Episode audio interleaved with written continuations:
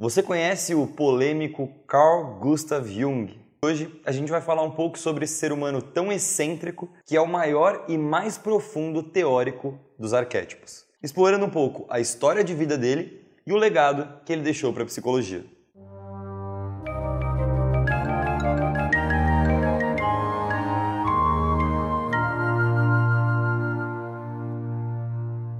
Bom, ao contrário do que muita gente pensa, Jung, o fundador da psicologia analítica, na verdade não foi um psicólogo, mas sim um médico psiquiatra. Na época em que Jung estudou, não existia o curso de psicologia, que foi ser criado só lá por volta da década de 50.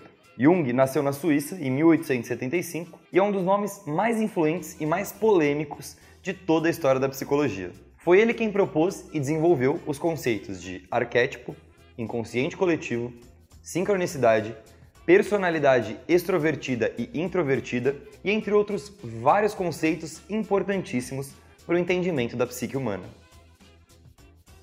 Jung teve uma infância bem marcada pela religião e pela espiritualidade. Ele teve um pai que era pastor evangélico, só que apesar de pastor, ele não era um homem tão ligado à fé, ao amor, ao sentido de realmente ter uma experiência com o divino. A ligação dele era mais aos dogmas e às regras e principalmente à doutrina da igreja. Então, Jung foi uma criança bem influenciada por essa visão e acabou tendo uma infância melancólica e muito excêntrica. Observando seu pai, ele criou uma visão da igreja como uma casa de dogmas e regras que pouco tinha relação com a verdadeira experiência do que é sentir o divino.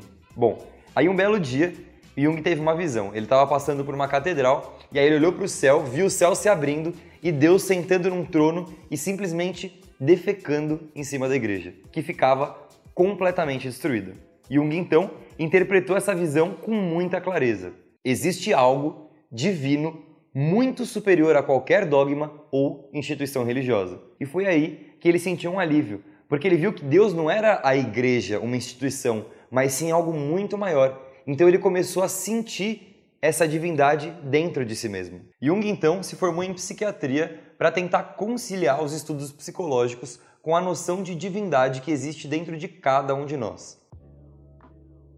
Jung se forma em psiquiatria e vai trabalhar como estagiário no Hospital Psiquiátrico de Burgosli, uma clínica que era ligada à Universidade de Zurich, na Suíça. A partir daí, ele começou a lidar diretamente com a loucura. Os internos do hospital sofriam de psicose, que ele começou a interpretar como uma obsessão, ou melhor dizendo, como uma invasão do inconsciente que se sobressaía à mente consciente daquelas pessoas, dissociando esses pacientes das atividades psicológicas consideradas normais, daí o termo dissociação. Nesse tempo, ele se concentrou nos distúrbios de demência precoce, que mais tarde foi chamado de esquizofrenia. Durante esse período, Jung mergulhou no conceito de inconsciente de Freud, personalidade que Jung admirava muito. E aí então, eles começaram a trocar cartas e iniciaram uma amizade que durou sete anos. Quando eles se encontraram, aconteceu a famosa conversa de 13 horas. Sim, eles conversaram por 13 horas, tamanha era a identificação que um tinha com o outro. Freud foi o criador da psicanálise, uma ciência que explora o inconsciente, o consciente e o pré-consciente e que, a grosso modo, se baseia na libido, que é uma energia que tem como origem a nossa sexualidade. Então, a psicanálise diz que nossas escolhas, nossos traumas, nossas interações sociais e tudo que a gente projeta de nós nos outros tem uma origem sexual.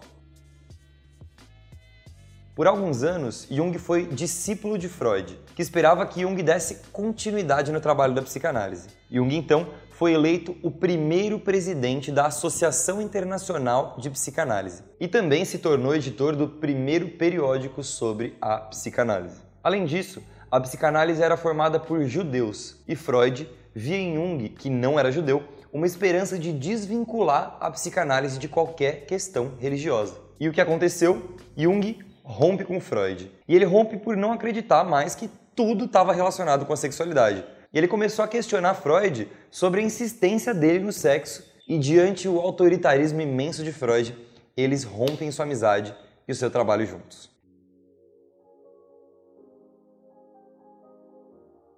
Jung então iniciou uma jornada mais pessoal e mergulhou nos estudos da mitologia. Foi quando aos 39 anos ele teve um colapso e mergulhou direto para o fundo do poço. Ele largou o cargo na universidade, perdeu interesse pela ciência e pelos estudos acadêmicos, foi simplesmente abandonado pelos seus amigos e colegas, e então, durante cinco anos da sua vida, ele se retirou do mundo para explorar o seu próprio inconsciente. A partir desse momento, ele se aprofundou na mitologia e, diante disso, criou o que eu particularmente considero uma das suas maiores contribuições para a humanidade. Ao se voltar para si, Jung se liga com o divino que existe em si mesmo e começa a teorizar sobre o processo de individuação, ou seja, integrar o ego ao self e se tornar um indivíduo centrado. Jung então desenvolve a sua teoria sobre arquétipos e o inconsciente coletivo. E aí ele começa a mergulhar ainda mais fundo nos símbolos e nos mitos antigos da humanidade, até chegar na alquimia, que é um de seus últimos trabalhos.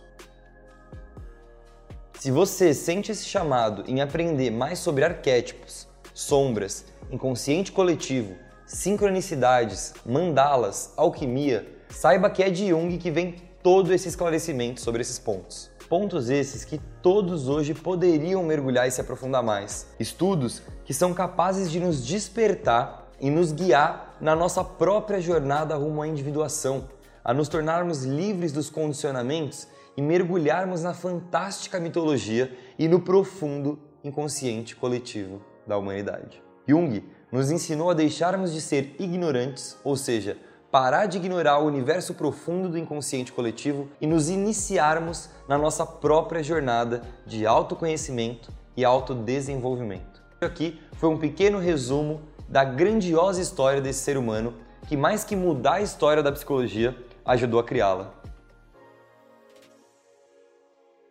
Jung foi sim e ainda é um pensador muito polêmico, mas por um único motivo. Ele se propôs a integrar a necessária ciência com a verdade do divino que existe dentro de cada um de nós. E é por isso que a maioria das universidades hoje vira o rosto para ele. E pelo mesmo motivo, muitas escolas esotéricas também simplesmente o ignoram. Jung é a prova de que ciência e espiritualidade juntas nos tornam seres completos íntegros e profundos. E é dessa profundidade que o mundo, mais do que nunca, precisa hoje, agora. É essa profundidade, essa união e esse sentimento que pode tirar a gente dessa crise sem precedentes que a humanidade está vivendo hoje. Eu te convido também para baixar o nosso e-book gratuito sobre arquétipos. O link dele está aqui na descrição. Um grande abraço